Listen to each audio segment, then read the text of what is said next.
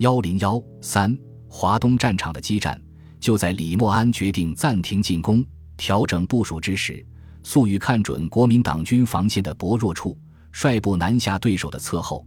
二十一日，以第一师攻丁堰，第六师攻林子。守军交通警察第七和第十一总队缺乏正规作战经验，除了一个大队突围而出外，余皆被歼。就在这同时，李默安接令已驻扬州的整二十五师在西线北上攻击运河要地邵伯、乔树、丁沟一线，策应国民党军对淮阴的进攻。粟裕则指挥所部西进如黄公路攻黄救邵。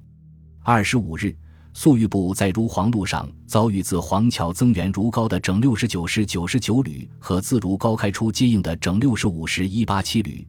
粟裕当即决定以第六师攻九十九旅，以第一师和第二师第五旅攻一八七旅，并根据情况及时调整部署。战至二十七日，全歼这两个旅和如皋出援的一个团，获得苏中开战以来最大的一次胜利。三十一日。乘胜攻占黄桥，在西线，华中第十纵队顽强抗击国民党军的进攻，遂丁沟、桥属相继失守，但邵伯阵地仍能保持。而国民党方面因东线失利，影响军心。二十六日，李默安下令撤攻后退，以主要精力巩固如皋、海安等地的防区，设置障碍，构筑堡垒，休整和补充部队。苏中战斗暂告一段落。国共两军苏中作战，国民党重在收复失地，解除中共军队对京沪一线的威胁；中共重在发挥内线优势，消灭对方的有生力量。因此，双方对作战结果的看法也不一致。战役历时一个半月，中共方面以损失一点六万余人的代价，歼灭国民党六个旅和二个交警总队，共五点四万余人。国民党战役指挥官李默安认为。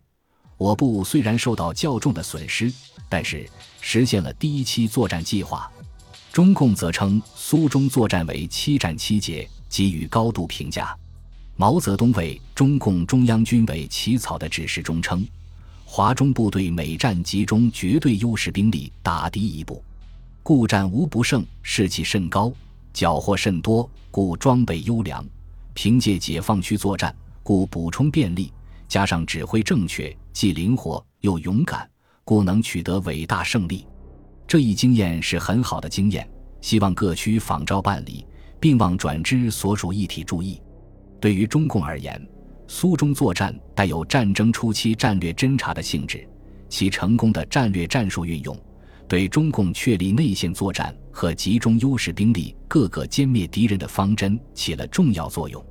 客观的分析，苏中作战。在双方力量对比悬殊的情况下，粟裕能够抓住战机，连续作战，以较小的代价换取较大的胜利，在战略上占据了主动，胜面确实大于国民党方面。而且，在全面内战爆发初期，国民党军事进攻势头正盛之时，中共在苏中战役中的胜利，对于坚定并鼓舞各战区与国民党作战的决心起了重要作用。二皖北作战与苏中相比。国民党在皖北的军事行动进展较为顺利。皖北战场分淮南和淮北两部分，部署在淮南的国民党军是其精锐主力第五军和整编七十四师五十八旅，作战目的是确保津浦南段交通及首都安全。第五军军长邱清泉以四十五师为右翼，由陆河攻天长；以九十六师为左翼，由来安攻盱眙。五十八旅为预备队，随右翼北进。七月十六日，第五军开始北进。中共在淮南的部队是华中第二师，兵力装备上显然不及对手，地处孤立，又未能集中兵力实行运动战，而是采取了分兵防御的战术，使本已不足的兵力更行分散，在占据优势的国民党军压迫下，步步后退，处于被动，遭受严重损失。二十六日。四十五师攻入天长，二十九日九十六师占领盱眙，中共部队背靠洪泽湖，已无可退处，被迫向东转移至苏北淮安一带。国民党在淮北战场的军事进攻由徐州绥署直接指挥，部署是：南路第七军由固镇向东面之灵璧、泗县、五河进攻；中路整五十八师由宿县、蒙城向北面之睢溪口进攻；整六十九师由宿县北至夹沟向东面之朝阳集进攻；北路整二十八师向徐州东陇海路两侧进攻。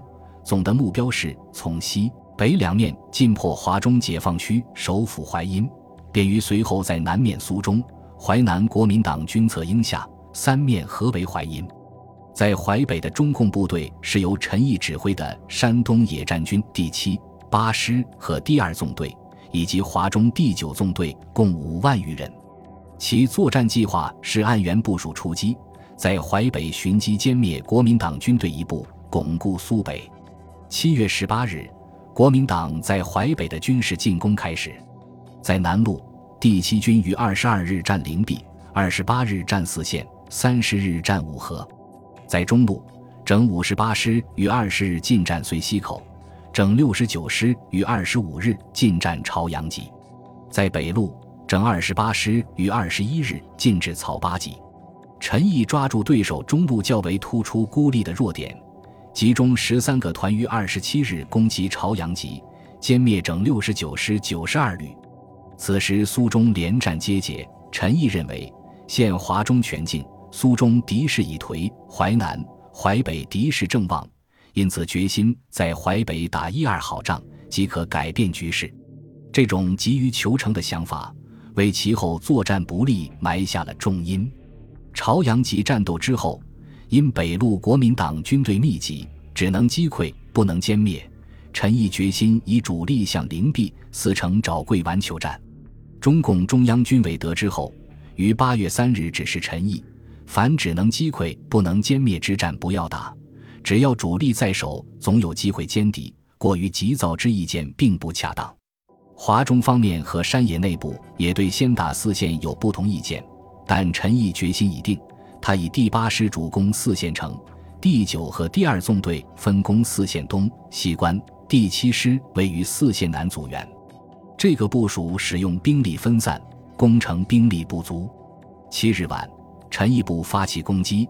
次日晨，第八师攻入四县城内，但守城的第七军一七二师为桂系主力，作战顽强，拼死抵抗，并借助优势火力反击，致八师伤亡严重，无力扩张战果，攻守双方形成对峙。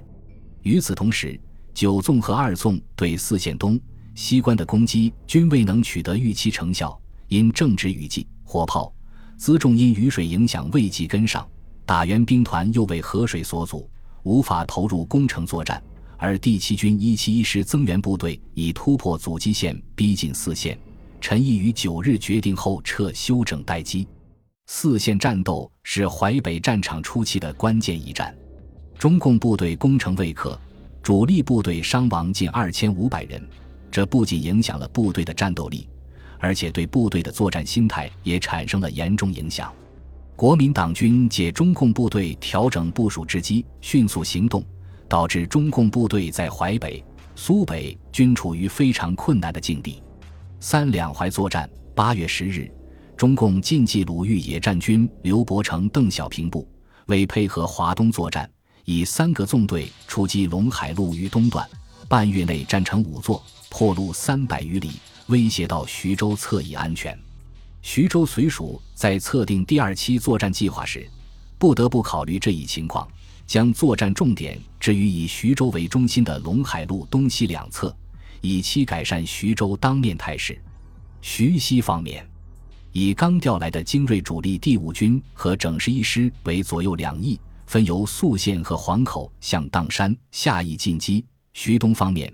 陇海路南侧由第八随区夏威指挥整六十九师、整七十四师和第七军向宿迁进攻；陇海路北侧由第三随区刘汝明指挥整二十八师向碾庄进攻，整五十九和七十七师向台儿庄进攻。徐西方面，八月十三日，整十一师自黄口向西攻击前进；十九日再战砀山；二十一日第五军占下邑，中共部队主动撤退。其后，徐州绥署又命该两部配合郑州绥署的攻势，向鲁西南进攻。徐东方面，陇海路南整六十九和七十四师自西向东，第七军自南向北。二十一日发起进攻，直指宿迁、睢宁。整七十四师为刚投入战场的生力军，自是兵精械优，一味冒进，与南路第七军很快形成对宿迁的夹击之势。陈毅部自四线战后甚为疲劳，兼之对手又是重兵推进，遂决定暂避其锋，未作坚守之打算。八月二十七日，整六十九师战睢宁。二十九日战宿迁，陇海路北整二十八师于二十二日占碾庄，整五十九师于九月二日占台儿庄，十月八日又占义县枣庄。自九月起，徐州绥署开始实施起第三期作战计划，重点是攻击中共苏北地区的政治经济中心淮阴和淮安，以求尽早结束苏北战事，将中共部队压制陇海路北。再行山东作战计划。由于第一绥区作战不利，此期作战主要由淮北方面担负。其部署是：第七军由洋河向泗阳推进，占领泗阳后，掩护整七十四师侧后安全，策应作战。